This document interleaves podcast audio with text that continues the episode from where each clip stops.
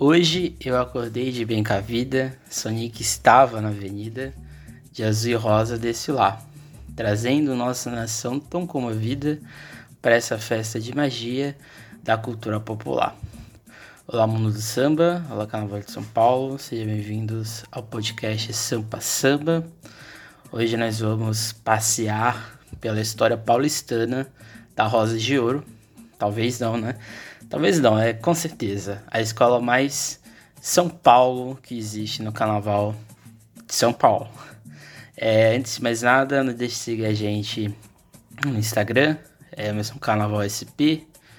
É, a gente também tem uma página no Facebook, que é praticamente ah, o mesmo conteúdo do Instagram, mas fica o convite também para curtir.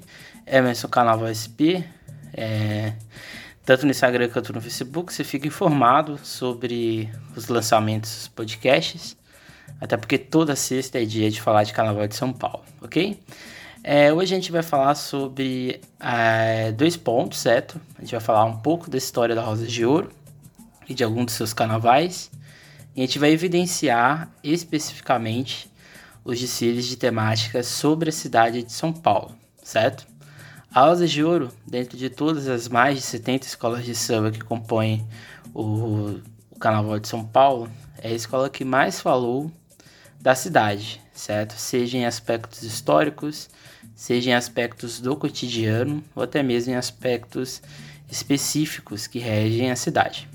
Além disso, a Rosa de Ouro é uma das, uma das escolas que mais trouxe São Paulo para dentro da sua própria identidade. Então, por isso que a gente vai abordar aqui é, a história da Rosa de Ouro, tendo em vista os seus desfiles sobre a cidade. Além disso, né, dentro dos oito desfiles que a escola fez, três foram campeões. Então, é, a gente pode perceber que é, um, é uma temática que, que faz bem para a escola e assim por diante, certo? A gente vai também fazer um pequeno panorama histórico do que é, é a visão de São Paulo dentro do, dos desfiles, né, dentro das escolas de samba. E a ideia é pegar a Rosa de Ouro para a gente entender como que a temática sobre São Paulo é muito engessada ou até mesmo muito padronizada, beleza? E então é isso, certo? Então a gente vai começar aqui com uma manchete do estado de São Paulo de 1986 e para quem não sabe, eu pesquiso o Carnaval de São Paulo e uma das principais fontes que eu uso é exatamente periódicos regionais. E uma das coisas que mais chama a atenção quando a gente vai passando né, no, nos temas, né, nos, nas escolas de samba ao longo dos anos, são é, os títulos das matérias. Né? Então, o título da matéria de 86 era Rosa de Ouro não muda de tema. Então, é uma coisa muito assim, é, curiosa, né? Por que a Rosa de Ouro não muda de tema, né? Se a gente for analisar, é, a manchete em si era para o carnaval de 1987 e ela anunciava mais um enredo sobre São Paulo a ser feito pela Roda de Ouro. A notícia em si seria nenhum, é, não seria nenhum exagero, desde o seu primeiro título, né? O título da Roseira, né? É, em 1983 até 1986, ou seja, no período da matéria, a escola estava indo para o quarto de si seguido em homenagem à cidade. E isso se tornou uma máxima. Nenhuma escola de samba dentro da cidade falou tanto sobre a vida, né, o cotidiano paulistano, como a Rosa de Ouro. É, ao todo são oito desfiles, em um total de 49, ou seja, pode ser pouco, mas em relação às demais escolas da cidade, a Rosas está bem à frente. A ideia deste podcast, portanto, é de relembrar estes desfiles que contam e narram o passado luxuoso da escola e ao mesmo tempo iremos aqui refletir sobre como São Paulo é cantada e traçada né, nos desfiles. Então aqui primeiro eu vou fazer um ponto histórico, certo? Para Jeanne-Marie Ganebin, historiadora, a relação entre passado e presente é profundamente histórica, o que engloba a discussão presente entre memória, conservação e resgate. Assim, por que fazemos questão de estabelecer a história verdadeira de uma nação, de um grupo, de uma personalidade? Nesse ponto, o questionar está envolto em um conjunto que envolve interesses políticos e de grupos de um lugar em questão, como no caso paulistano, dos industriais e de vários outros setores da economia, que ocasionou um passado coletivo, promovendo uma falsa igualdade a todos. O mais importante, né? E aqui eu não, não, me, não me dirijo somente à Rosa de Ouro, eu me dirijo a várias outras escolas de samba, praticamente todas. É, as escolas que mais falam de São Paulo são as escolas mais antigas. Então, são essas escolas que estão ali na década de 70 em diante. É, de, de 70 para trás, né? 70, 60, 50 e assim por diante. As escolas mais recentes não têm é, essa predileção de falar de São Paulo. Se você for pegar aí escolas mais novas, por exemplo, Mancha Verde só tem, é, tem são poucos de si sobre a cidade de São Paulo, por exemplo. A Gaviões a Fiel, a mesma coisa. Se você for pegar Imperador do Piranga, se não me engano, só tem um de Cile. Então, ou seja, isso porque o Imperador é uma escola antiga, né? Então, ou seja, falar de São Paulo não é uma coisa muito comum. Algumas escolas têm isso mais proeminente, por exemplo, Mocidade Alegre, Nenê de Vila Matilde é, e Rosas de Ouro. Vai, vai também um pouco. Porém, toda vez que essas escolas abordam a cidade de São Paulo, se você for pegar a letra do samba a sinopse para samba enredo, a sinopse dos enredos, e você for pegar o Dicile em si, você percebe que é uma visão muito cristalizada. É uma ideia de São Paulo que se conserva num único ponto de vista. Então é aquela ideia de cidade de oportunidades, uma ideia de um coletivo que promove uma igualdade a todos, porém não é uma igualdade promovida por igual. Então posso, a gente pode dizer que esses enredos que falam de São Paulo são de uma visão muito panfletária. É como se fosse um panfleto turístico do que é a cidade de São Paulo. Quem vive a cidade de São Paulo sabe que isso é uma mentira, né? Se a gente for pensar. Então a gente pode pegar aqui os enredos sobre o cotidiano da cidade de São Paulo e aqui a gente pode pegar a Rosas em 92, a Gaviões de 97, a Vai Vai em 96. É, esses desfiles sobre o cotidiano da cidade de São Paulo tendem a ser um pouco mais críticos, né? E por que um pouco mais críticos? Porque eles têm uma percepção de cidade um pouco mais é, real. Porém, quando a gente vai falar dos enredos históricos da cidade de São Paulo, Aí a gente vai ter essa visão cristalizada de uma nação, de um grupo, é, de uma personalidade, né? O herói que é visto como, é, vamos dizer assim, inabalável, né? Ele não muda, a visão dele é praticamente a mesma. Então isso é muito importante, né? E por que isso é importante? Porque quando a gente vai analisar um desfile, um desfile de escola de samba histórico, a gente tem que ter sempre em mente qual é a narrativa que esses carnavalescos e que a escola vai abordar. Vai ser aquela visão tacanha, de certa forma, do livro didático tradicional, é, do bandeirante, de botas e roupas de veludo, ou vai ser uma história de um bandeirante descalço, com roupas é, totalmente rústicas e ali num processo bem mais duro do, do desenvolver da história, da história e até mesmo da sua personalidade, né? Claramente, uma pessoa mais purista vai dizer: Nossa, vocês estão querendo é, mudar a história, vocês estão querendo é, deixar a, a história mimizenta. Não é isso, certo? A importância de uma escola de samba é de ela perceber o seu papel dentro de sociedade, né? Se a gente for pegar a história da escola de samba, principalmente em São Paulo, esses grupos, né, de samba sempre foram muito marginalizados, eles sempre foram muito à parte do desenvolvimento da cidade. Então não faz sentido você glorificar algo que sempre te excluiu. Por mais que a escola de samba esteja incluída hoje em, alguns, em algumas partes da cidade, é um processo de inclusão que num momento de crise qualquer, o primeiro grupo a sentir esse efeito vai ser o grupo do samba, vai ser, vão ser essas escolas de samba. Então é importante a gente ter um olhar neutro, mais possível, né? Ou até mesmo é, crítico sobre o que é esse passado histórico da cidade. Então é isso que a Jean-Marie Ganibin aponta. Nesse sentido, se lembrar, se tem uma ética da ação presente, de interesses e necessidade de um momento. Que se afastaria, que se afastaria de tentar entender o evento nos seus fatos e problemáticas, que se aproximaria de um rigor e questionamento científico e pouco afastado dessa história, vamos dizer assim, entre aspas, verdadeira, que pode mascarar questões. O problema não é você falar do Bandeirante, do Padre Manuel da Nóbrega, do Padre Anchieta, é, desse povo. O problema não é você falar deles. O problema é você dizer que existe uma visão, é, como posso falar, é, cristalizada sobre esses, sobre esses grupos, certo? Você dizer que o processo de catequização dos jesuítas foi somente bom, você está promovendo esse tipo de visão cristalizada. Você coloca um ponto final na história. Se você diz que os bandeirantes foram é, fundamentais, só isso, né? Eles só foram fundamentais para o processo de historização e esqueci tudo o que eles fizeram, principalmente para a população indígena, você está colocando ponto final nessas histórias.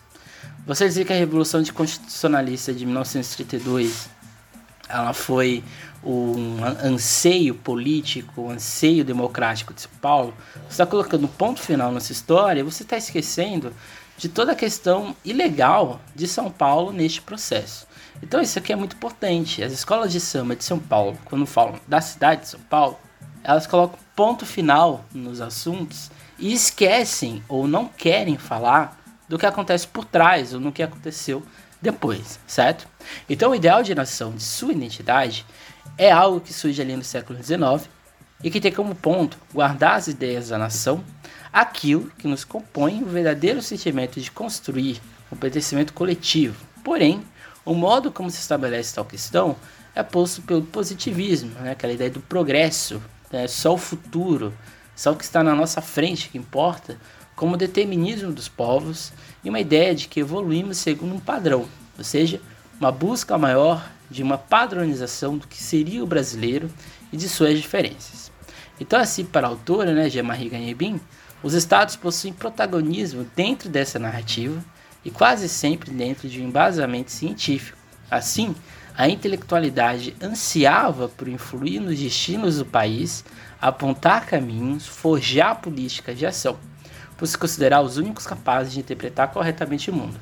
Então, aqui é o ponto principal quando uma escola de samba fala da história de São Paulo de ponto de vista oficial, ou seja, sem questionar o que aconteceu antes, ela está endossando um ponto de vista de uma elite. Né? A gente tem que pensar que o Instituto Histórico e Geográfico de São Paulo, que surgiu ali no final do século XIX, ele criou toda essa narrativa, não é nem criou, né? Ele forjou essa narrativa do que é a cidade de São Paulo e cristalizou esses tipos de personagem. Então, quando a escola de samba fica presa nesse passado lá do início do século XX, final do século XIX, é, significa que as escolas olham para um lado crítico certos pontos e quando se fala do seu quintal, quando se fala da sua cidade, esse lado crítico se perde ou, de certa forma, ele não existe. Então isso aqui é, um, na verdade, um, um apontamento né, que eu estou dizendo aqui. É, não é querer criticar nenhum de si, nenhum carnavalesco, nenhuma escola de samba que falou sobre São Paulo, mas é uma verdade, certo? Se você for pegar os desfiles de São Paulo, é, dá a impressão que você quer morar nessa cidade, porque São Paulo, essa cidade é perfeita, né? Nesse sentido, nossa história precisava ser grandiosa, e aqui falando de São Paulo, né? Com um fervor patriótico que justificasse nossa vocação em ser maior, e o que em São Paulo foi a gênese de um ideal de locomotiva, ou de centro da formação do Brasil.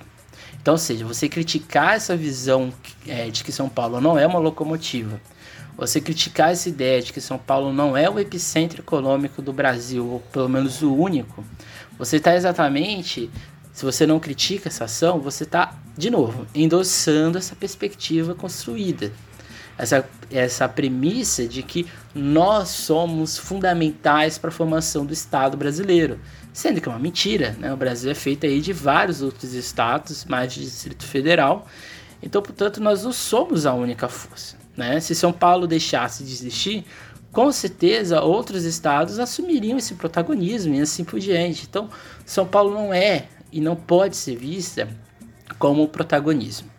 Essa visão do enredo de São Paulo sobre a cidade de São Paulo, ela visa muito aquela ideia do Estado Novo, né, lá do Vargas de 37, e que moldou toda a história ou toda a criação do enredo sobre a história do Brasil dentro do carnaval brasileiro. Isso aqui não é só em São Paulo, como em outros lugares. Porém, quando a gente vai analisar algumas escolas de samba do Rio sobre a cidade de São Paulo, a gente tem algumas visões, às vezes, críticas, mas também não foge muito, né?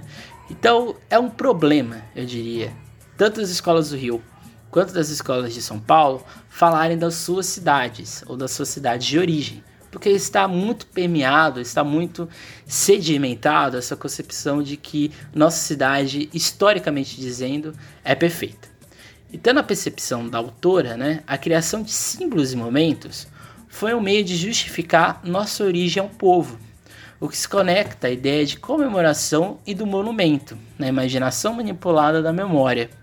Tínhamos que inventar as nossas tradições e a história passou a ser encarada enquanto narrativa dos grandes feitos, que assegurava, apesar de todas as adversidades, a posse de terra. Portanto, a invenção dessa tradição é o que edifica a representação e os símbolos que compõem o imaginário do ser paulistano, mesmo que seja algo criado, em alguns casos falseado. O que interessa é, portanto, a construção de uma superioridade oposta a uma possível veracidade, ou seja, passar a ocupar o status de acontecimento fundador a partir do que se iniciava a narração de como a nação foi produzida e começou a existir.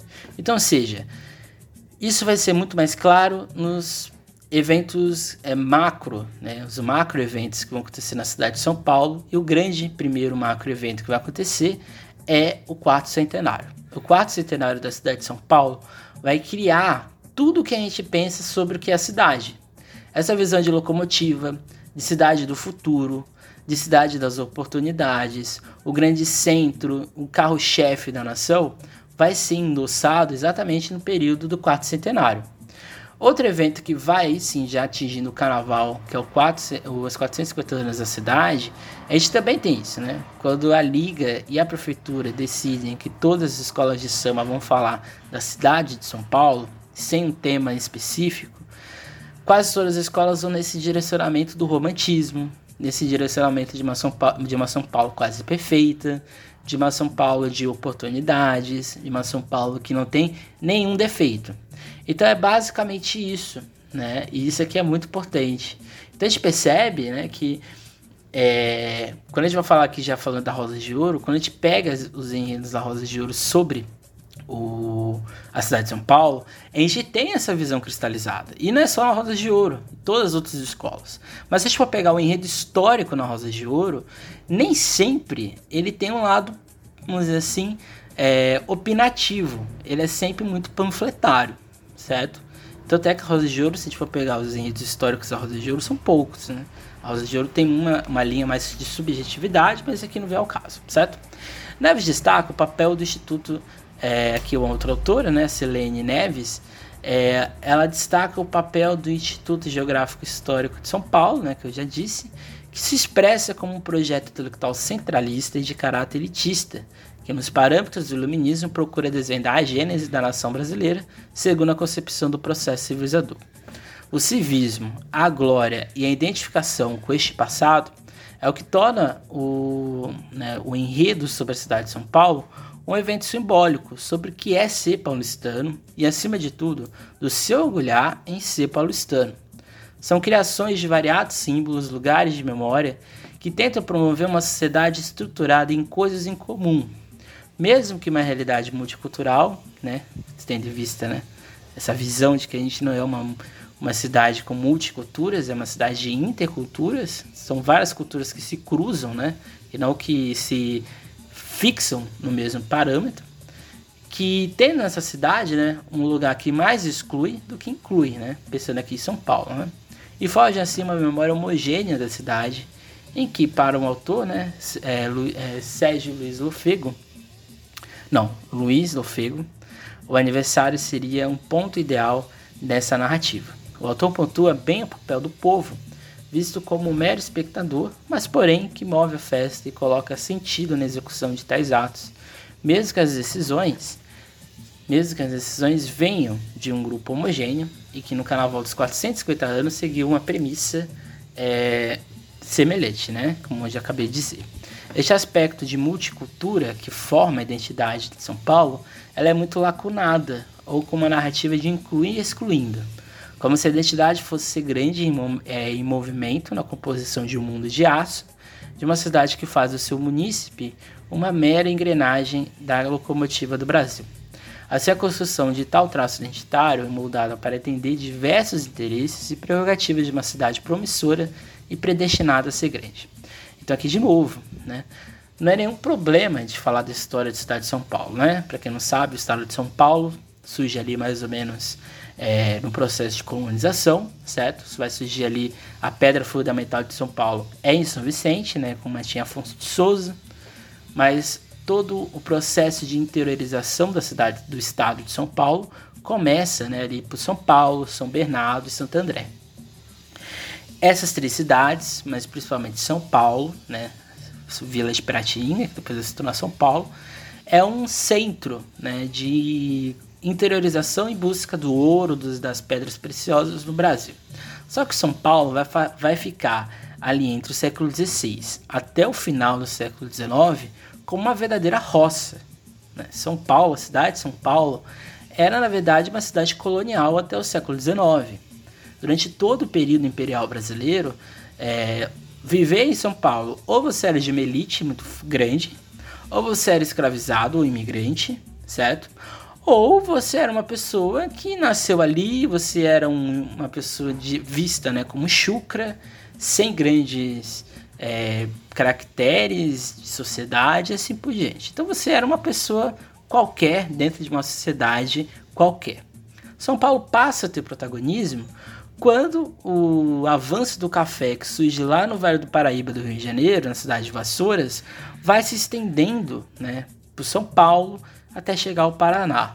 Mas aí São Paulo, que essa elite vai crescer. E é, uma, é um crescimento muito forte. Né? São Paulo só se torna essa cidade do que ela é hoje exatamente por causa da política do café com leite, por causa de todo o processo político que edifica a cidade como um epicentro econômico do Estado e, de certa maneira, um epicentro econômico do país, certo? Então, São Paulo, ela existe, se a gente for pegar assim de fato, ela existe a partir do século XX, né? a partir do momento em que há todo um processo de reurbanização da cidade, todo um processo de embelezamento de uma São Paulo que não existiu durante quase dois, três séculos, certo?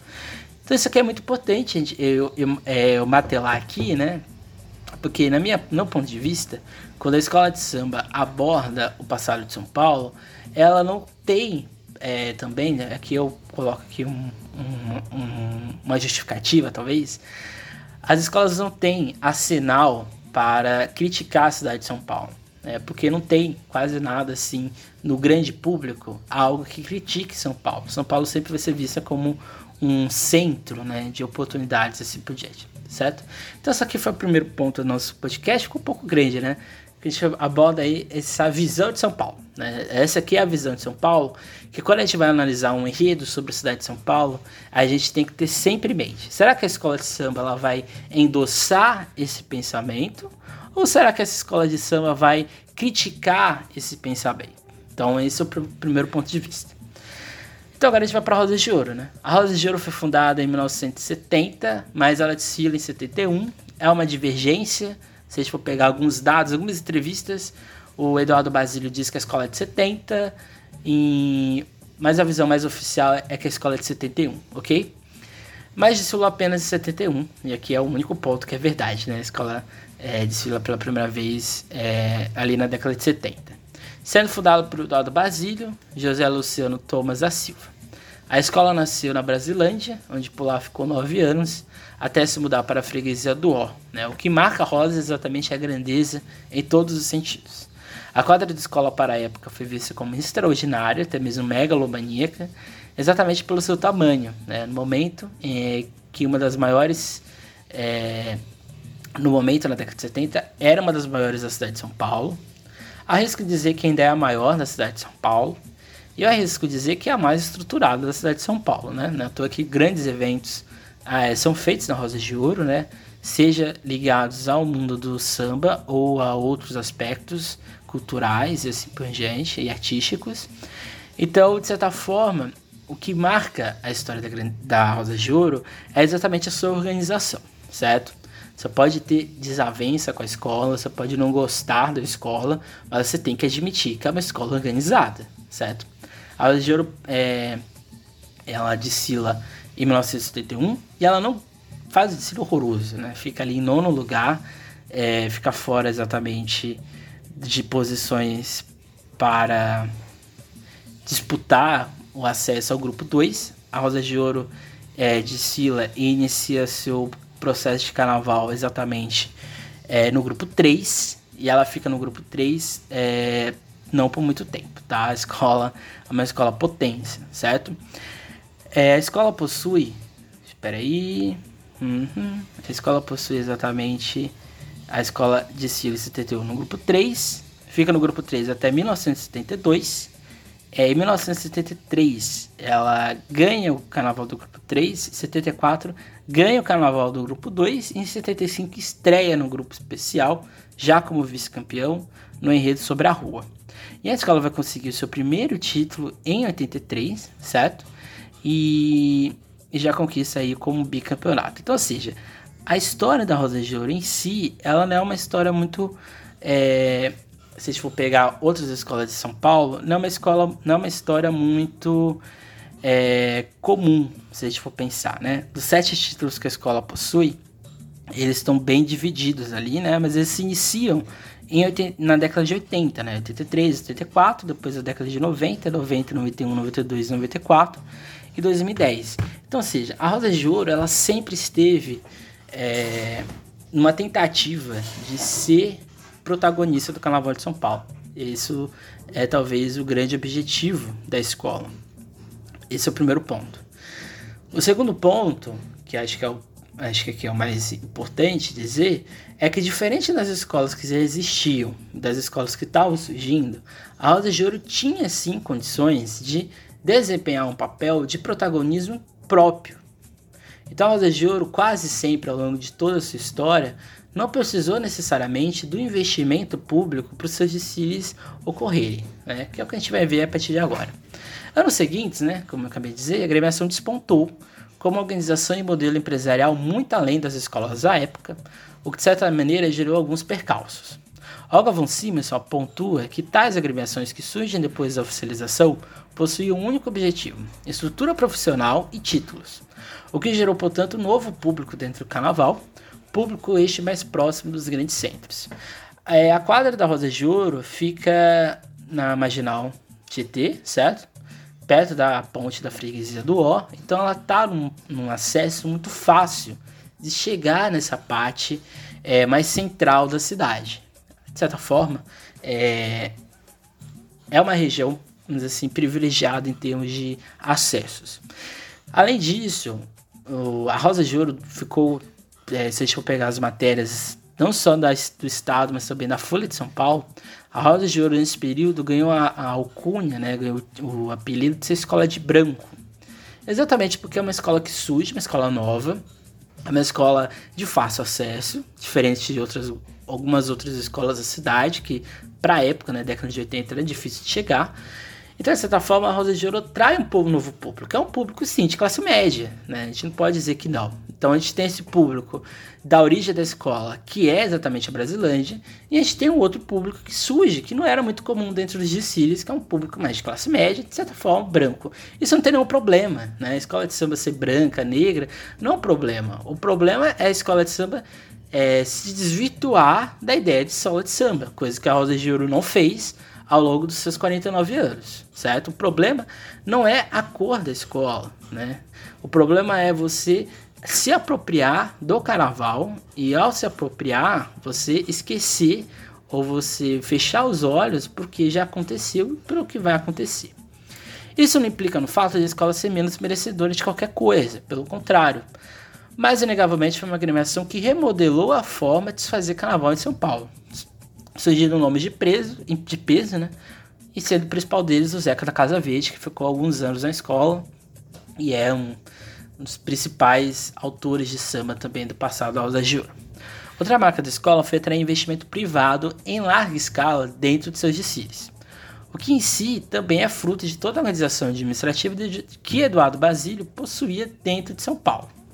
Eduardo Basílio ele não era só presidente da Rosa de Ouro e fundador, né? Ele era participava é, ativamente em processos políticos na cidade, então ele tinha uma, uma performatividade grande na sociedade, não só no campo de vista do samba, mas também no ponto de vista da política. Então ele tinha contatos, ele tinha esse lado mais de conversa, de diálogo, que de certa forma é, é, ajudou em muito a escola nesse ponto de vista financeiro. A gente tem que pensar também que o Brasil era um país quebrado na década de 80 e principalmente na década de 90. Era um país endividado, era um país inflacionado, então você ter dinheiro público era muito raro, quase não existia. Em entrevista para o Carnaval de 94, o presidente aponta que sem esse investimento, dificilmente a escola poderia ter condições de disputar algo. Isso também se reflete para o desfile de 95, quando a escola iria falar de cerveja né, de hábitos brasileiros, né, onde o próprio já estava buscando investimento da Antártica para pagar 80% do carnaval, em que os outros 20% seriam de recursos de empresários. Esse modelo de investimento era visionário do período, uma vez que o poder público não investia no carnaval e o dinheiro tinha que vir né, dessas iniciativas que explicam o protagonismo da escola na década de 80 e 90, quando a escola conseguiu ser hegemônica, mais especificamente nos anos 90. Porque assim, a escola é bicampeã em 80, mas ela consegue de fato ter é, domínio na cidade é, ali entre 90 e 97, né, quando a escola vai ser de fato uma grande potência. Né? Ela vai ser a escola a ser batida naquele, nesse período. Não que na década de 80 não fosse, né? Mas na década de 80 você tinha ali um acirramento muito forte entre Vai Vai, Camisa e a Rosa de Ouro. Então essas escolas elas são protagonistas nesse período do Carnaval de São Paulo, nessa transição de Tiradentes para AMB. Só que diferente da Camisa e diferente do Vai Vai, a Rosa de Ouro tinha dinheiro e ela tinha quem investisse nela. Então esse era o grande diferencial. Então a escola de samba, a Rosas, ela investe nela própria quando ela cria uma quadra bem estruturada, com possibilidade de fazer evento, de fazer exatamente um lucro próprio. Ela inova exatamente ao gerar um, modelo de administração próprio, né? Então ela não precisa exatamente do poder público para desenvolver o seu poderio econômico. Então ela inova também em trazer esse lado privado para o seu desfile, para o seu desenvolvimento artístico. E esse investimento era de contrapartida, né? Em entrevista ao Salário de São Paulo de 94, Cândido Machado, diretor da Machado e Amaral, agência de marketing, dizia onde é, que de certa forma a empresa dele teve um pouco de sorte, né? Porque em três anos de patrocínio, é, 93, 92 e 91, a escola foi campeã duas vezes. Tendo em vista, né, e aqui no caso, que a Transmontano, que era a empresa ligada ao grupo de marketing do Cândido Machado, patrocinou a Rosas de Ouro e foi a maior investidora no Carnaval de 94. Ou seja, a empresa investe, a escola publicita a marca e, consequentemente, a empresa consegue ter ainda mais visibilidade. Então você pega é, uma quadra bem estruturada, uma organização bem feita. Você coloca sua marca na quadra, você coloca sua marca na camisa do, é, do desfilante. E nesse período era permitido você colocar logos né, nos desfiles. Então era comum você ter logo da Kaiser, de qualquer outra empresa, nos desfiles das escolas. Então você imagina, você tem uma escola como a Roda de Ouro, protagonista, você vai investir nela, você vai querer que a sua marca seja vinculada a essas escolas bem organizadas e bem estruturadas. É a velha máxima da Lei Rouanet. A Lei Rouanet não precisa é necessariamente uma escola ter é, um patrocinador. Não adianta nada Mancha Verde ter a Crefisa e a FAM como investidoras do seu desfile se a escola não for organizada. Porque se a escola não for organizada, ela vai ter que devolver o dinheiro e ela vai gerar uma crise dentro dela gigantesca. Então ninguém investe numa escola de samba se ela não for organizada. Você pode, de novo, dizer o que você quiser da Roda de Ouro. Mas se você disser que não é uma escola organizada, você está mentindo para você mesmo, certo? Então, é, o diferencial da Rosa de Ouro é exatamente esse modelo de organização. É esse modelo de é, valorização de uma marca, que embora tenha algumas críticas, mas você valoriza a sua escola e, e acima de tudo, você valoriza o seu componente. Essa dupla questão mostra duas forças. A escola teve na sua formação profissionalismo no carnaval, e nesse caso de apuro nos quesitos na qualificação de seus componentes.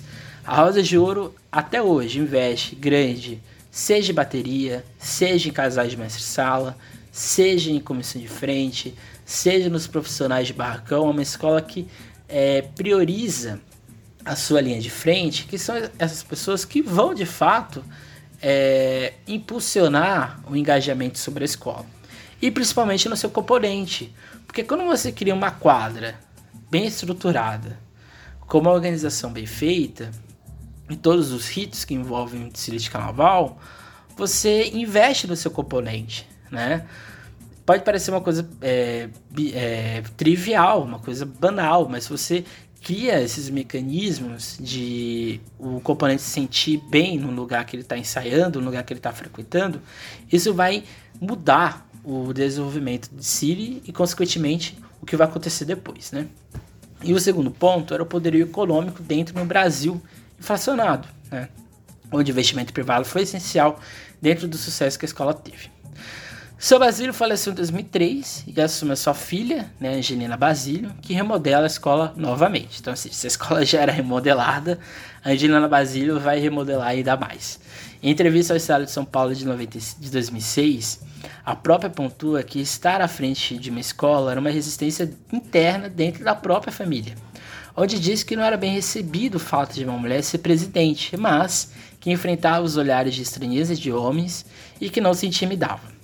Angelina já foi porta-bandeira, destaque de chão de alegoria, presidente de ala e vice-presidente da escola, cargo que assume é, que assumia na época, né, até 2003, e que assume de Síria aí sim em 2004, é, no Carnaval de São Paulo. Importante dizer que em 2004 a gente só tinha duas presidentes, né, duas presidentas talvez, né, é, a gente tinha ali a Angelina Basílio e a gente tinha a Solange Cruz Bichara. E antes da Solange tinha a Elaine, né? Tanto a Mocidade como a Rosas fizeram desse dessa presidência feminina uma marca na escola e uma marca de gestão. É, aí sim agora a gente pode fazer uma comparação entre Mocidade e Rosas, né? Porque a administração da Angelina e da Solange, elas são muito parecidas nesses aspectos. As duas escolas são super organizadas, as duas escolas conseguem atrair um bom investimento é, empresarial para os seus desfiles. E o mais importante, as duas conseguiram fazer com esse investimento não artificializa a escola. Então, assim, a escola não é artificial. Tanto a Rosas quanto a Mocidade são escolas que têm um desenvolvimento de desfile muito fluido, né? muito natural. E isso também vale muito é, em, em consideração da própria presidência, né? Tanto da Angelina como da Solange, certo? E eu acho que o mais interessante da Roda de Ouro são os projetos sociais, né? Que foi é, alvo de várias matérias, tanto da Folha de São Paulo como do Estado de São Paulo, que era o projeto Samba se Aprende na Escola, que visava exatamente suprir necessidades de crianças moradoras da Brasilândia, de onde saíram é, mestres-salas, porta-bandeiras, passistas, ritmistas, diretores, entre vários outros membros da escola. Então, seja, a preocupação de seu Basílio era de dar aos seus componentes do futuro condições plenas de exerção social, e isso por meio de samba. Então, ou seja, a escola pode ter todo esse lado empresarial, todo esse lado que atrai seu investimento, um lado de organização, de investimento no seu profissional, de busca de títulos, de protagonismo, mas por mais que ela tenha se mudado da Brasilândia para a freguesia do O, a sua população, né, o seu componente principal vem da Brasilândia. Então você investe, você investir no futuro da, da, da, da juventude da, da Brasilândia era uma forma de investir na escola, né, de investir não só no que iria acontecer na escola para frente, mas principalmente de investir na sociedade, de investir de tudo que estava acontecendo ali em volta, certo? Além disso, o objetivo é de demonstrar que a escola tinha um funcionamento para além do carnaval, né? que de certa forma isso também atraria é, uma visão mais positiva do investimento na agremiação. O projeto oferecia aulas de dança, bateria, computação, MSPB, né, mestrado Porta-Bandeira, costura e balé clássico. O projeto foi tão grande que foi apadrinhado pela Mangueira da Manhã, Mangueira que é a madrinha da Rosas de Ouro, um dos maiores projetos sociais do carnaval brasileiro, né? Mangueira da Manhã, quem não conhece, visite ou procure, que é um projeto fantástico, não só de sociedade, mas também de esporte. Uma das professoras do projeto foi exatamente a Sueli, que foi porta-bandeira da escola, né? Ela era professora de balé, foi uma foi porta-bandeira da escola principal entre 2005 e 2015, mas antes disso já era porta-bandeira da Rosa de Ouro há muito tempo. Agora falando de desfiles, né? Então depois a gente fala desse passado, dessa, desse lado né, empresarial da escola, mas é um empresarial de investimento na cultura. Agora a gente pode falar de desfiles. A escola teve dois momentos bem proeminentes, né? Um de formação dentro dos desfiles, quando entre 71 e 82 ainda estava se adaptando à realidade do carnaval, onde quase foi campeã em 75, né, desfile sobre a rua, que nem eu acabei de dizer. E até então a escola era uma coadjuvante em relação às potências como Havaí e Camisa, mas todo mundo em 83, né? Entre 1983 e 1990, ou seja, na época da Tiradentes, a pior colocação da escola é um sexto lugar, quando homenageou Paulo Machado de Carvalho. Porém, a escola acumula três títulos, né? Nostalgia, em 1983, São, é, São Francisco, né? a faculdade Lago São Francisco, em 1974, e o desfile sobre o sábado, né? em 1990. É, ou seja, esses três desfiles, três são sobre a cidade de São Paulo, tá? Para deixar bem claro, para a gente perceber como que é, a ideia aqui do podcast ela, ela tem sim uma justificativa, né? Os três desfiles que a escola ganhou na Tiradentes são exatamente sobre o passado paulistano no cotidiano. Já na IB, a escola passa por três momentos daqui no meu ponto de vista pessoal, né? De 91 até 2002, quando a escola fica ou em primeiro lugar, ou em segundo ou terceiro, com exceções em anos, né, que correm problemas extras dos desfiles, no caso em 1998 e 1999, Possui três títulos, né? Mulheres, São Paulo e Sapoti. E três vices, né? Paixão Nacional, 1995. Os Correios, né? Desfile sobre os Correios, em 1996. E o desfile sobre Caio Alcântara Machado, em 2001. Então, ou seja, esse período de 91 a 2002, a escola é protagonista. Esse é o primeiro ponto, né?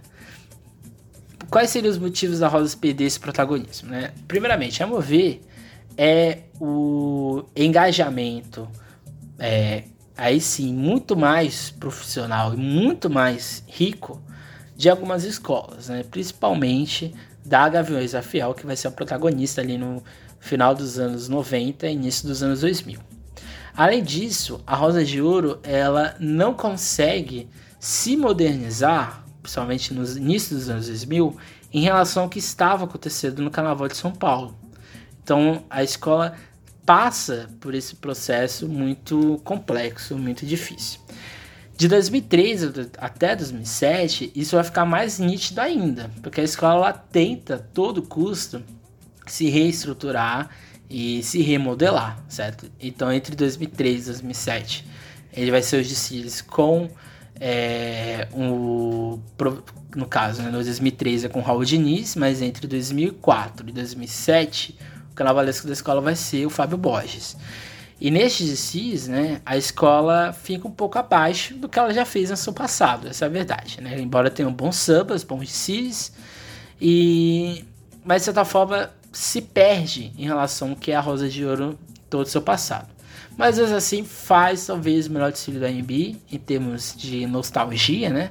O, o desfile de 2005 mais de rosas, que é um desfile muito bom, quase perfeito se não tivesse alguns problemas de acabamento, problemas de evolução, mas isso não vem ao caso. O que importa é que o Tsiri é histórico, é um Tsiri memorável e eu diria, risco dizer que até mesmo o título de 2010 não tem o mesmo impacto que o de 2005, certo? De 2008 até 2015, né, a escola chancela uma das mais consolidadas parcerias entre carnavalesco e escola de samba, que é exatamente chegada do Jorge Freitas. Inegavelmente, nenhum, nenhuma escola de samba teve uma parceria tão bem feita quanto a parceria Jorge Freitas e Rosa de Ouro.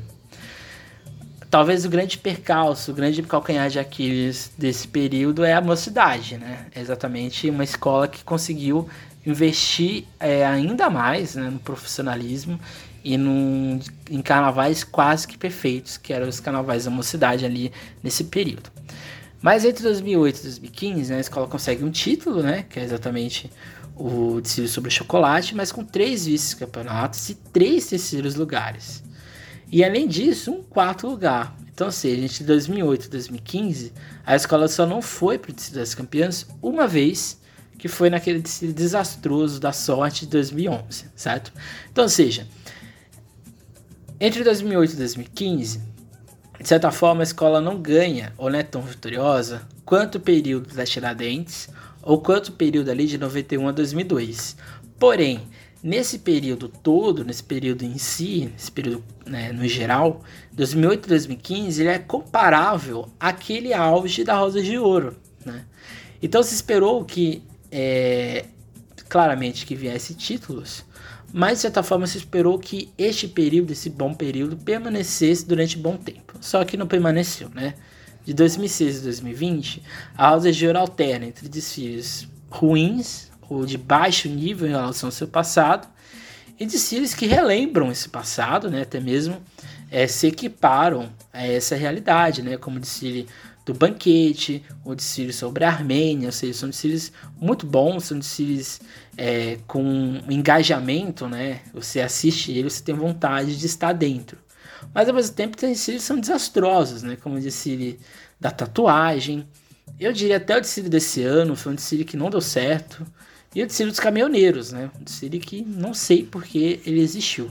Então, ou seja, entre 2006 e 2020, a escola passa por uma crise, isso é inegável, é uma crise que, ao meu ver, é de identidade e de enredo. Né? Acho que o que falta na Rosa de Ouro é voltar para o seu passado, né? É voltar para sua identidade, é voltar para o que faz sentido nela. Ou enredo sobre São Paulo, ou enredo sobre questões subjetivas, né? Mas um subjetivo que faça sentido? E eu acho que esse subjetivo volta, né? O enredo próximo para o carnaval que é Sanitatem, né? Que fala sobre é, essa questão de cura, né? Essa questão é, até mesmo medicinal. E é totalmente um reflexo do momento que a gente vive, do tempo presente. Então acho que a Roda de Ouro vai é, se reencontrar consigo própria. Esse é o meu desejo, esse é o que eu espero, porque uma escola do tamanho da Rosa de Ouro tem que ser protagonista. Talvez não precise estar sempre em primeiro, segundo terceiro, mas ela tem que ser protagonista. Ela tem que estar dentro é, dos desfiles marcantes do ano. Ela não pode ser coadjuvante, né? Uma escola como a de Ouro não pode ser coadjuvante do Carnaval de São Paulo. Então agora a gente vai analisar esses enredos de temática paulistana. Então a gente iniciou lá no início falando sobre é, a cidade de São Paulo, os aspectos de análise histórica da cidade de São Paulo. A gente viu que é uma história bem é, padronizada, muito engessada. Agora a gente viu a Rosa de Ouro, a gente viu que é uma escola que tem um planejamento, então ela não faz desfile à toa, ela tem que, pelo menos, né, não nesses últimos anos, né, mas na, na sua grande maioria a Rosa de Ouro tem um objetivo nos seus desfiles, e são objetivos de marcar historicamente e culturalmente o seu passado, certo? Dos oito enredos sobre São Paulo, a escola foi campeã em três deles, onde inclusive saiu um de seus melhores sambas. Mais do que isso, na verdade são quatro desfiles que foram campeões, né? Nostalgia, é, o enredo sobre o Lago São Francisco, o Sábado e o Nonduco Duco. Então são quatro desfiles, né? Sobre São Paulo que foram campeões de sete. Então, seja, muita coisa, mais ainda. Mais do que isso, a visão de cidade que a Rosas propõe se alia muito a uma concepção imaginada de uma São Paulo, de pioneiros, de heróis e variados simulacros ou representações sobre seu passado. A cidade como um espaço que não se limita a uma só ideia, ou até mesmo ao mesmo conjunto de fatores e de, ide de ideais. A cidade como uma região que tem diversos fatores, espaços, lugares que representam algo e que dizem algo.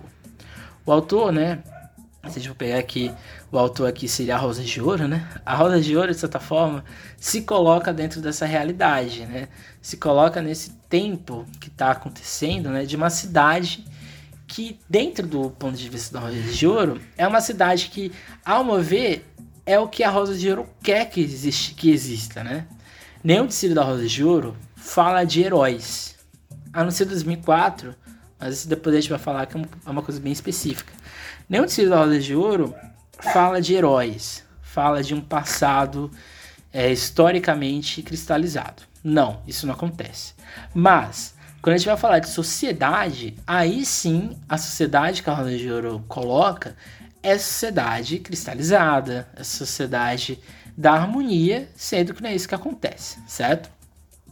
Nesse ponto, os simulacros, as representações, se apresentam quase sempre como uma ideia idílica, de uma representação que não é real na maioria das vezes, e que apresenta uma cidade que quase sempre não consegue ter valores de criticidade. Então, os dissílios, né, que a gente vai analisar é o dissílio de 71, 83, 84, é, 87, 1990, 1992, 97 e 2004, certo? Então vamos lá. O primeiro desfile, que é de 1971, que é o desfile de estreia, a gente, eu não tenho nenhum dado, seja samba, desfile, foto, não tenho nada sobre esse desfile, mas eu sei que o enredo foi sobre a história da Vila Brasilândia, ou seja, do seu bairro de origem. A escola naquele ano ficou em um lugar, no grupo 3. Já em 1933 a gente tem tudo, né? Samba, é, até mesmo arquivo de, de vídeos, se você procurar os lugares corretos, né? Você vai ter e matéria de jornal, né? O enredo era Nostalgia, o compositor foi o Zeca da Casa Verde e o carnavalesco foi Augusto de Oliveira. O Licínio de 1983 é como enredo uma memória que nos remete a um passado que encanta, que descreve uma sensação de saudade idealizada e às vezes até mesmo irreal por momentos vividos no passado associado a um desejo sentimental de regresso, impulsionado por lembranças de momentos felizes e antigas relações sociais, o que é presente seja no desfile ou no samba.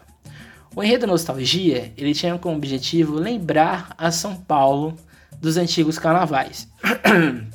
então é lembrar São Paulo do curso, lembrar a São Paulo dos desfiles do municipal, lembrar a São Paulo dos cordões. Então, seja, é uma rememora, é um rememorar, é um relembrar que é mais nostálgico. Então, é um lembrar que é petrificado. O protagonista do, do enredo, ele só olha para o que ele quer ver. Então, ele não alarga o seu ponto de vista. E isso é muito comum no carnaval, né? O carnaval, quando ele lembra do passado, a gente nunca lembra do que é ruim. A gente vai sempre lembrar do que é bom, do que nos marca e no que nos coloca como protagonistas. A gente tem que lembrar no ano, né? O ano é 1983. Essa visão de ainda era muito comum no carnaval e assim por diante. Então a ideia era contar um carnaval de São Paulo de antigamente, quando a escola diz que quer lembrar uma cidade dos bondes, dos palhaços e entre outras visões. Estamos falando de uma cidade que de certa forma está em formação, né, no século XX, uma cidade de contrastes, né? Porque ao mesmo tempo que existia essas diversas formas de carnaval, era uma cidade ainda muito racista, era uma cidade ainda que dividia espaços, né? Então você tinha praticamente cortiços e do mesmo lado você tinha casarões. Então era uma cidade que dividia os seus cidadãos, né? Seus cidadãos. E, de certa forma, o samba, né? Esses cordões, eles eram afastados, né? Se, pegar, se, se vocês forem ouvir os podcasts do Camisa Verde Branco e do Vai Vai, o que eu aponto lá é exatamente que os cordões, eles existiam, mas eles não eram bem vistos pela sociedade. Então acho que talvez esse seja o único erro dessa nostalgia. É você dizer que haveria uma harmonia nesse carnaval, de que esse carnaval ele era coeso, sendo que na verdade ele não era, né? Pelo contrário, é, as disputas eram muito grandes. Isso pode se dizer por vários motivos, né? A Rosa de Ouro não participou desse período histórico do Carnaval de São Paulo, de certa forma. É, de certa, forma, de certa maneira, a Rosa de Ouro já nasce como escola de samba, então ela está afastada dessa realidade de cordão, sei lá, um ponto de vista. Mas isso, não, isso não, não é, deslegitima o samba, que é muito bom, e o desfile, que foi para a época visto como muito inovador, de certa maneira, e até mesmo muito nostálgico, que era o enredo do título da enredo, né? Além disso, a gente tem aqui é, um carnaval dentro daquele dualidade, né? Entre o carnaval branco e o carnaval preto. Ou seja, o carnaval branco do curso, dos desfiles municipal, das grandes sociedades. E esse carnaval preto, o carnaval dos cordões, das escolas de samba. e dos bailes dentro do municipal, né, de certa forma, que são lembrados. Assim, a São Paulo que temos dentro deste enredo é uma cidade estatizada, com personagens sem grandes profundidades e voltados para um passado imaginado de cidade e uma verdadeira nostalgia. Em 1984, o enredo foi a velha academia Berço de Heróis, é, de Heróis. Os compositores foram Indelval e Zelão e o carnavalesco Pedro Pinotti. A escola também foi primeiro lugar no grupo 1, ou seja, um bicampeonato. No enredo sobre a Faculdade de Direito Lago São Francisco, a escola fez um desfile que volta a essa ideia de grandeza e nostalgia, e de certa forma bastante ufanista. Aqui a gente não tem como negar que não é. Temos que ter em mente que a faculdade foi um importante centro de formação intelectual e, acima de tudo, cultural dentro da cidade. Então, se de um lado você tinha uma elite do pensamento brasileiro, né? o Lago São Francisco, ele é visto até hoje como a faculdade de direito, uma das faculdades de direitos mais respeitadas do mundo, né, não só do Brasil, da América Latina, mas do mundo também. É, de um lado você tinha essa intelectualidade e do outro lado você tinha um processo cultural muito forte. Porque esses estudantes, eles também agitaram a cidade, seja na música, seja nas artes, seja nos posicionamentos políticos. Então, Lago São Francisco, a Faculdade de Direito da USP, né, que hoje é pertence à USP, ela é importantíssima para o desenvolvimento da cidade de São Paulo. Então, por isso que se tornou um enredo. Eu acho esse muito interessante, porque você não tem desfile sobre universidades no Brasil, né? Você tem desfile, por exemplo, aqui, que eu lembre, né? Você tem desfile aqui da Rosa de Ouro, que é sobre a Faculdade de Direito, e você tem, por exemplo, desfile da São Clemente, né? Que é sobre a Universidade de Belas Artes, então, ou seja, você não tem enredo sobre esse ponto cultural.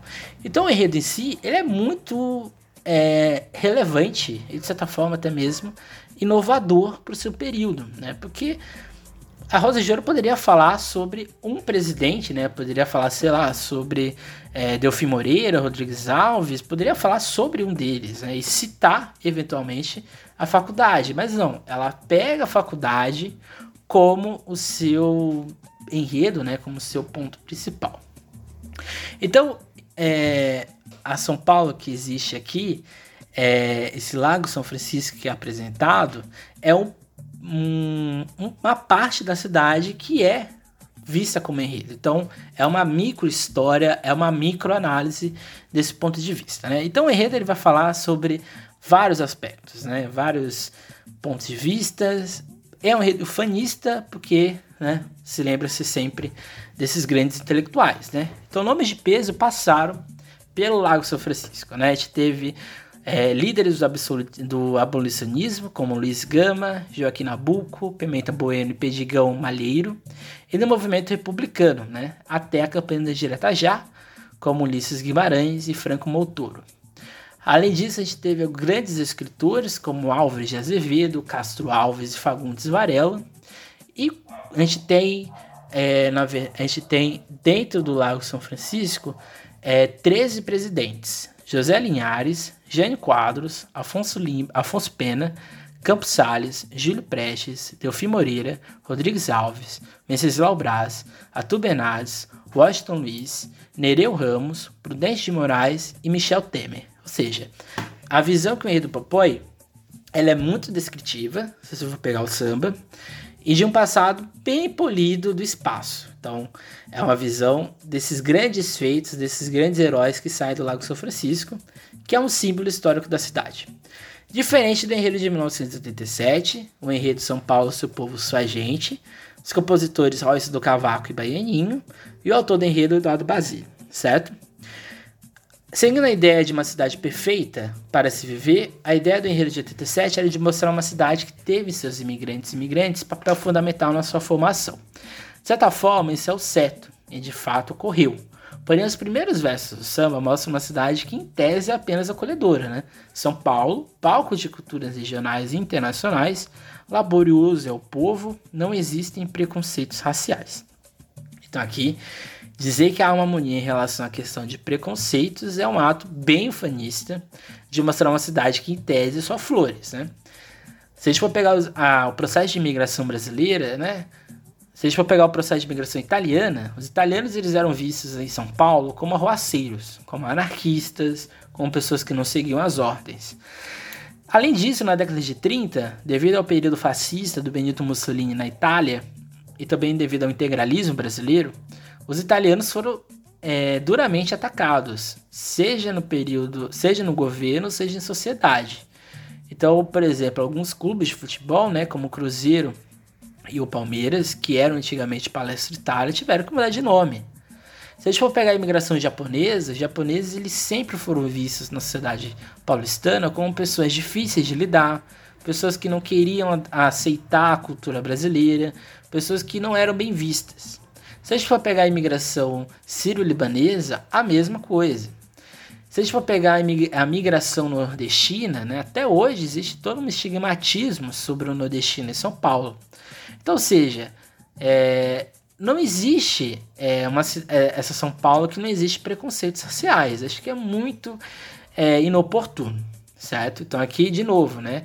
A visão de sociedade que a Rosa de Ouro tem em São Paulo, essa visão acolhedora, essa visão sem nenhuma mazela, se assim podemos dizer. Veja que a formação do carnaval e a vinda de imigrantes foi uma verdadeira luta de aceitação na cidade. Né? Se a gente for pegar o podcast sobre a Vai Vai, sobre camisa, a gente percebe que a imigração é, italiana, seja na Bela Vista como na Barra Funda, foram fundamentais para que o carnaval é, dos cordões né, fosse para frente, né? porque eram dois grupos que não eram muito majoritários e que, de certa forma, se uniram né, para que esses é, cordões saíssem, né, fossem para frente. Então não é exatamente uma terra de oportunidade, né? não é exatamente um lugar é, de harmonia dos povos. O tom nostálgico do samba promove essa sensação de que essa cidade é terra de oportunidades. Né? Se for, ouvir o samba e o você quer morar nessa cidade, né? Que São Paulo é essa que eu não conheço, né? Que eu quero morar. Em si é um enredo bastante cívico e que promove aquela ideia de carro-chefe da nação, a terra de oportunidades no Eldorado dos povos. Além disso, é uma constante falha entre imigração e imigração. É, em alguns momentos se fala que São Paulo todos são migrantes, em alguns momentos se fala que todos são imigrantes, então não há uma coesão ali muito forte. Mas isso não é uma exclusividade da escola. Os enredos sobre imigrantes e imigrantes na cidade, na sua grande maioria, mostram esse lado panfletário e harmonioso da cidade, principalmente dentro da cultura nordestina, onde durante muito tempo até hoje são alvos de preconceitos e determinismos de sua origem. Né? Talvez o enredo mais clássico de imigração é o de Síria da Mocidade Alegre de 2004, né? É, e ali você tem uma visão bem ufanista é, da imigração brasileira. Né? Esse de Siri, né, de 1987, foi vice-campeão do grupo 1, né, do grupo especial. A Rosa de Ouro nunca caiu, né? ela subiu em 1980. Opa, ela subiu em 1974 e ela nunca caiu de novo para o grupo especial, para o grupo de acesso. Em 1998, a gente tem um enredo Até que Enfim é Sábado, os compositores Ney Melodia, Santana e Aurinho da Ilha. O enredo, o Dicílio foi campeão e o presidente, foi, o autor do enredo foi o seu Basílio. O seu Basílio, né, é, agora a gente vai perceber que é um outro Dicílio que fala sobre a sociedade de São Paulo, e quando a gente vai falar dessa São Paulo do presente, a Rosa de Ouro é um pouco mais crítica. A Rosa de Ouro já se insere mais nesses desfiles, né? Diferente dos demais, o Enredo de 90 mostra uma cidade que se prepara para o sábado. Então ela está falando dos cotidianos, né? Desde o suburbano até a pessoa rica.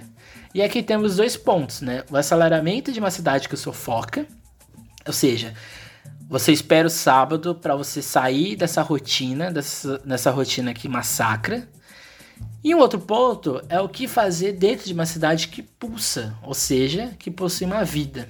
Então, ou seja, você percebe que, por mais que o enredo não seja crítico, ele tem, a partir do momento que ele reflete sobre o sábado, ele está refletindo exatamente de que de sete dias da semana, o paulistano tem apenas um dia de curtição, porque o domingo ele não pode se ceder muito, porque segundo ele tem que estar trabalhando. Então, seja, é uma análise bem carnavalizada dessa cidade que não para. E aí as cenas do cotidiano, né? Ir pro litoral sul, pro parque, pro lazer, como, ou até mesmo brincar na rua, é, fazer churrasco na laje. Então, ou seja, você percebe que existem vários grupos sociais dentro deste desfile, que é um samba espetacular, né? A parte interessante é que parece uma versão paulistana do domingo, né, da União da Ilha, só que em São Paulo, né? E aqui, só que aqui é o sábado, né? O refrão original, o, o fre... né? Não saiu. O refrão é, desse Cília é genial, né? R com O, S com A, vai ganhar ouro, quem souber o que é que dá. Então, ou seja, é uma São Paulo que vai na sua desconstrução e na sua alegria. Que, de certa forma, né? Esse tom, esse tom um pouquinho mais crítico, aparece também em 92, no clássico da Rosa de Ouro, né? Não Duco Duco, com a minha cara. Os compositores do samba, João do Violão, Miltinho, o, Henri, o Carnavalesco Titarantes e o primeiro lugar no grupo especial. Em 92, temos uma outra visão de cidade. Se até então a São Paulo pintada de nostalgia ou de terra de oportunidades, em 92 a escola pretendia mostrar a cara da cidade, né? Então, seja, os seus atores, os seus espaços. Não é aquele desfile é, de 1900 e... Não desfile sobre... No, do, não é, não desfile no, é, como de 83, sobre nostalgia, né? Não é aquele desfile é, padronizado, né? De uma visão cristalizada da cidade. Não é aquele desfile, né? Em que o imigrante, imigrante, né? Ele é visto como uma pessoa que vem aqui buscar oportunidades, uma terra sem defeitos. Não, aqui em 92 você coloca o rosto, você coloca o nome nessas pessoas, né? Nessas redes de sociabilidade que existem na cidade. Então, nos primeiros versos, tem uma visão daquela cidade nostálgica de 1983, né? De lampiões, de animais, da garoa, de uma gigante de pedra. Mas em seguida, somos levados à crítica mais proeminente, né? Ao apontar as mazelas que a cidade apontou para ela mesma, como poluição, seja do alto dos rios, no caso de Tietê, como é, é uma cidade convulsionada, né? Uma cidade que você não consegue fazer nada é, de maneira rápida. Você tem que estar tá sempre em deslocamento contínuo, né? né? Nada está muito perto de nada. Isso é o que? É uma construção que, na visão da Rosa de Ouro, a própria São Paulo construiu para ela mesma. Ficou meio confuso, mas é isso. Mas a grande maioria do, do, enredo é de enaltecer aspectos que marcam a cara da cidade, né? Desde espaços como Ibirapuera, Pacaembu, Aroche, Anengabaú e Sé. Assim, tanto samba como Tsili, né? Tsili excelente, tinha o compromisso de contar aspectos que fazem Sampa ser Sampa. E mais do que isso, de conduzir e não ser conduzido, o que é muito importante para a análise. Tem uma parte do samba é, que é muito bonita, né? Que é o final, né? Do Sabiá, né? Que remete, né? À canção do exílio do Gonçalves Dias, que esse sabiá pode ser interpretado dessa maneira como um canto que nos lembra da nossa terra, principalmente da própria Rosa de Ouro, o que em si é uma das passagens mais bonitas de um samba enredo de São Paulo, mesmo sendo de certa maneira um pouco fanista. Então o enredo de 92, eu diria que ele é, ele é passivo-ativo, né? Ele é passivo de certa maneira porque ele romantiza a visão de cidade, mas não é uma romantização ruim, é uma, uma romantização real. Esses lados bons da cidade existem, mas existe também o lado ruim, né? o lado da poluição, o lado do aceleramento, o lado né, de uma cidade que nos sufoca. Então esse enredo de 90, né, o enredo de 90 sobre o sábado, e o enredo de 92 sobre a cidade de São Paulo, né, sobre o que é a minha cara, são enredos que já se desprendem daquela visão romantizada de olhar São Paulo.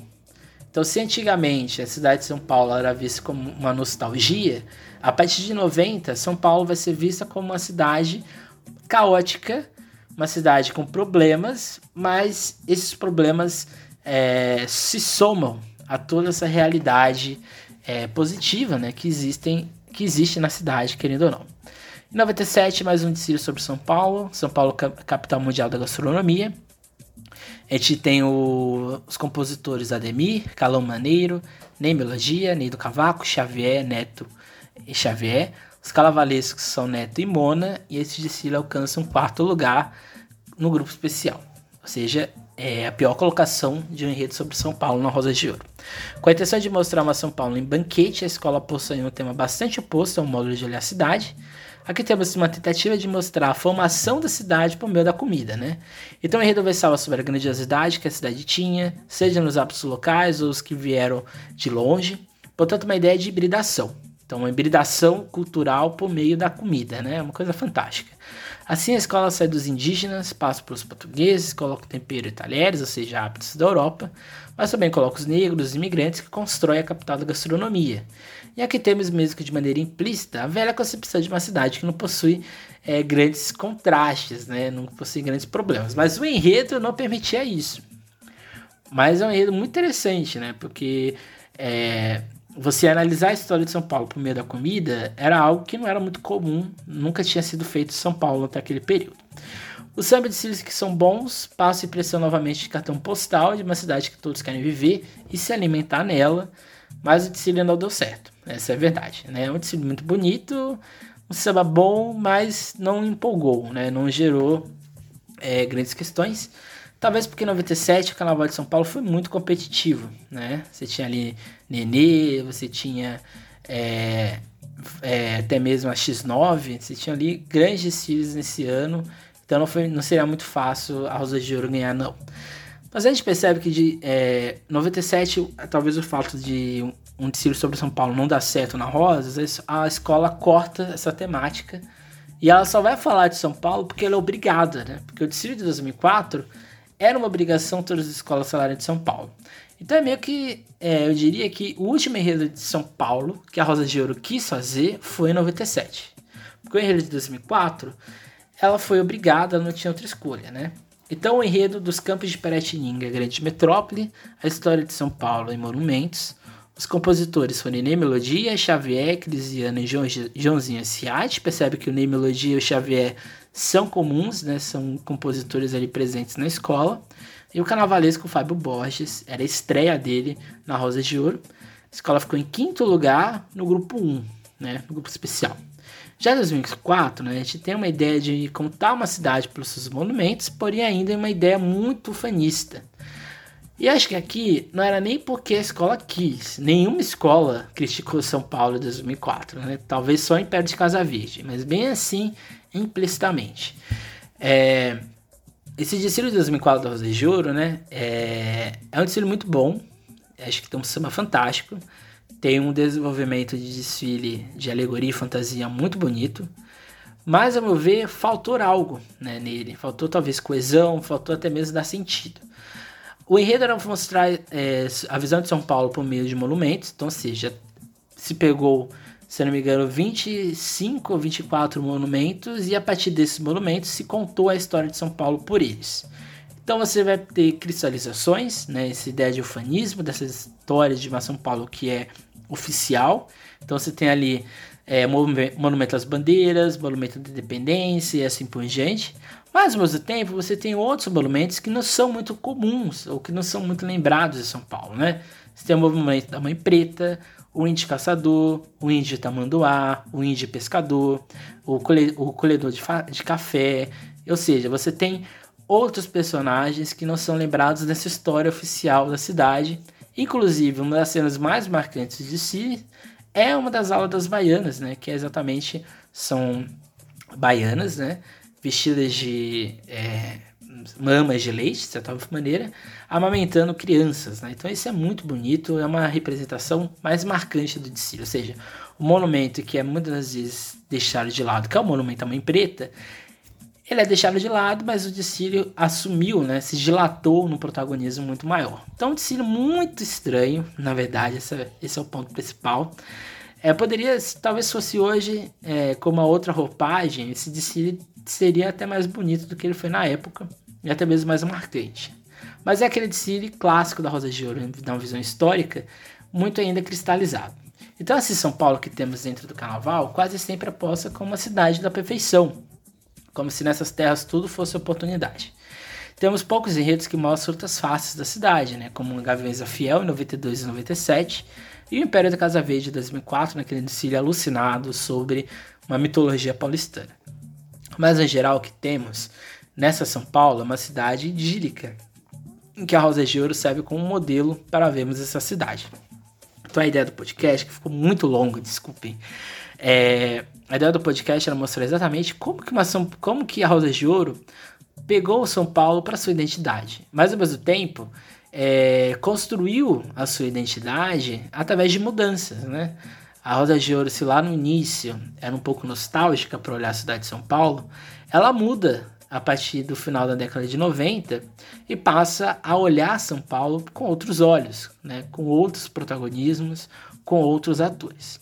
2004 é um ponto fora da curva, porque é o primeiro, é o único enredo histórico de fato da Rosa de Ouro sobre São Paulo e tem visões críticas, tem apontamentos ali, por exemplo, a parte é, dos bandeirantes, a escola dá uma, uma criticada ali, né? Não fica só naquela coisa panfletária, mas não tinha como fugir muito disso, né? Nenhuma escola em 2004 é, fez uma cidade de São Paulo de maneira crítica.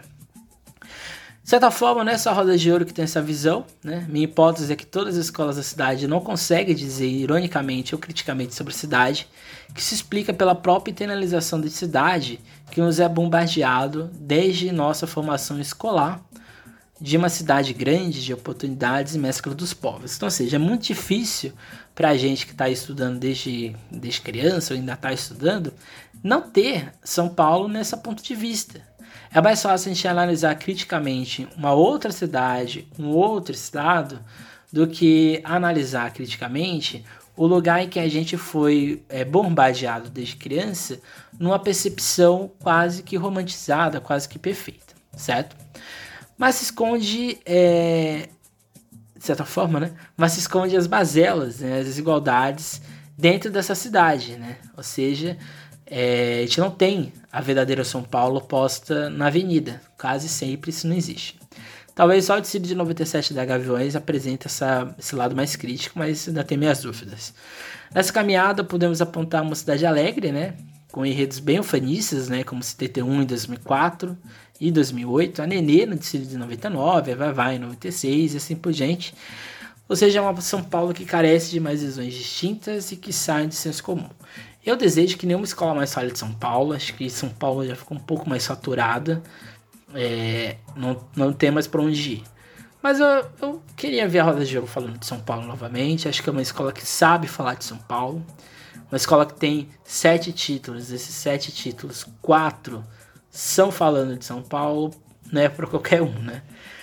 A ideia desse podcast não era falar mal da Roda de Ouro, não era falar mal da cidade de São Paulo mas foi mostrar como que uma escola tão profissional conseguiu ao longo desses seus 49 anos fazer enredos dos mais diversos, dos mais é, criativos de certa maneira e conseguiu sempre ser protagonista. Meu desejo é que a Roda de Ouro volte a ser protagonista, não se contente com terceiro lugar, não se contente com quinto lugar e inove, né? Porque a Roda de Ouro ela sempre inovou no Carnaval de São Paulo, seja no lado artístico, seja no lado empresarial, econômico e assim por diante.